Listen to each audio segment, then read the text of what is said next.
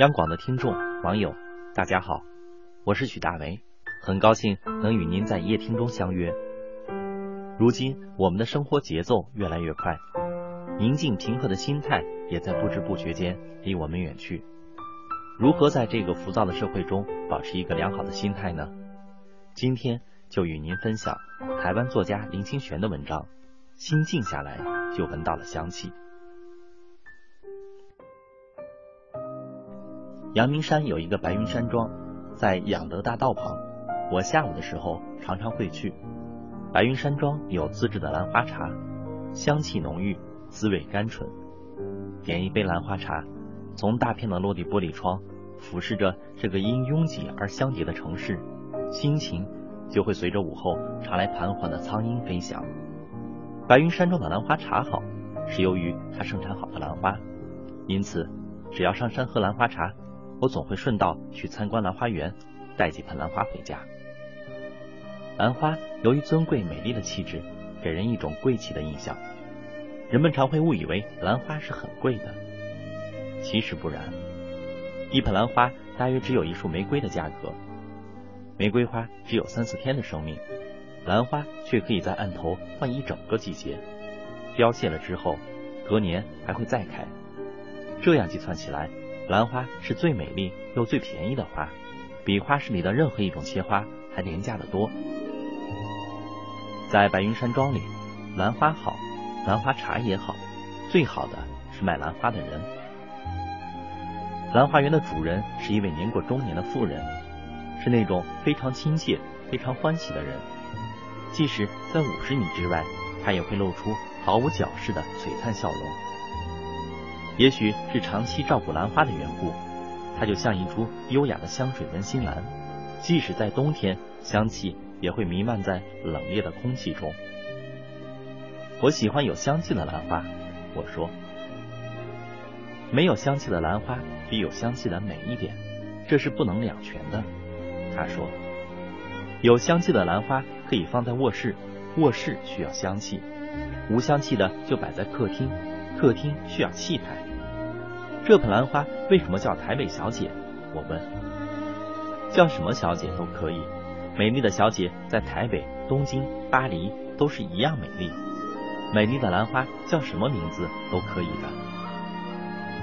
在我心情最纷乱的时候，外界的风言风语最多的时候，听到这样的对白，总使我的心天清月明。外界或许可以给我们很多名字，很多形容，或者。这个世界上竟有人不喜欢兰花，污蔑兰花，都无损于一朵兰花美丽的存在。有一天黄昏，我陪怀着身孕的妻子上山喝兰花茶。那一天正好是台湾所有的报纸和电视都拿我们的结婚当头条新闻大肆炒作的一天。喝完茶，我们像往常一样去逛兰花园，园主依然以灿烂的微笑欢迎我们，说：“辛苦你们了。”他向我们介绍新开的几种有香气的兰花。他一边说，我一边仔细的嗅闻空气，却什么香气也闻不到。好像什么香气也闻不到。我说。他笑着说：“心静下来，就闻到了香气。兰花的香不是用鼻子闻的。”我收回鼻子，收摄心神，空气中的香味仿佛立刻苏醒。原来兰花香虽然漂浮于空气中，但点燃香气的火柴，名字叫沁心。心静下来，就闻到了香气。我们载着一盆台北小姐，一盆香水文心兰下山的时候，我品味这句话，并收摄心神，感觉到车厢中被香气所冲塞，甚至溢出车窗，流向山中。我对妻子说起，在我很小的时候。经常随父亲到深山里采集野生的兰花。他曾经严肃地告诫我，寻找空谷幽兰最要注意的就是百步蛇。兰花与百步蛇有什么关系呢？我问父亲。父亲说，野兰花与百步蛇生长的高度、纬度、温度、湿度都是一样的，因此传说兰花长得最美的深山，也正是百步蛇最多的所在。许多不明就里的采兰人就那样丧生于百步蛇的毒液中，所以找到最美丽的兰花时，要先看看脚下，父亲说：“野兰花与百步蛇的意象深刻的印在我的脑海，它不只是山野生活真实的告诫，也是实际人生的智慧之言。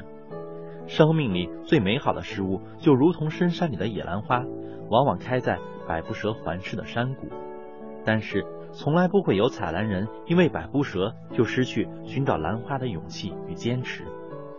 所以说。”勇气与坚持都是不会随波逐流的，勇气与坚持都需要在最纷乱的时候保持静心，心静下来就闻到了香气。好了，今天的分享就到这里，希望您能有所收获。我是大为，祝您晚安。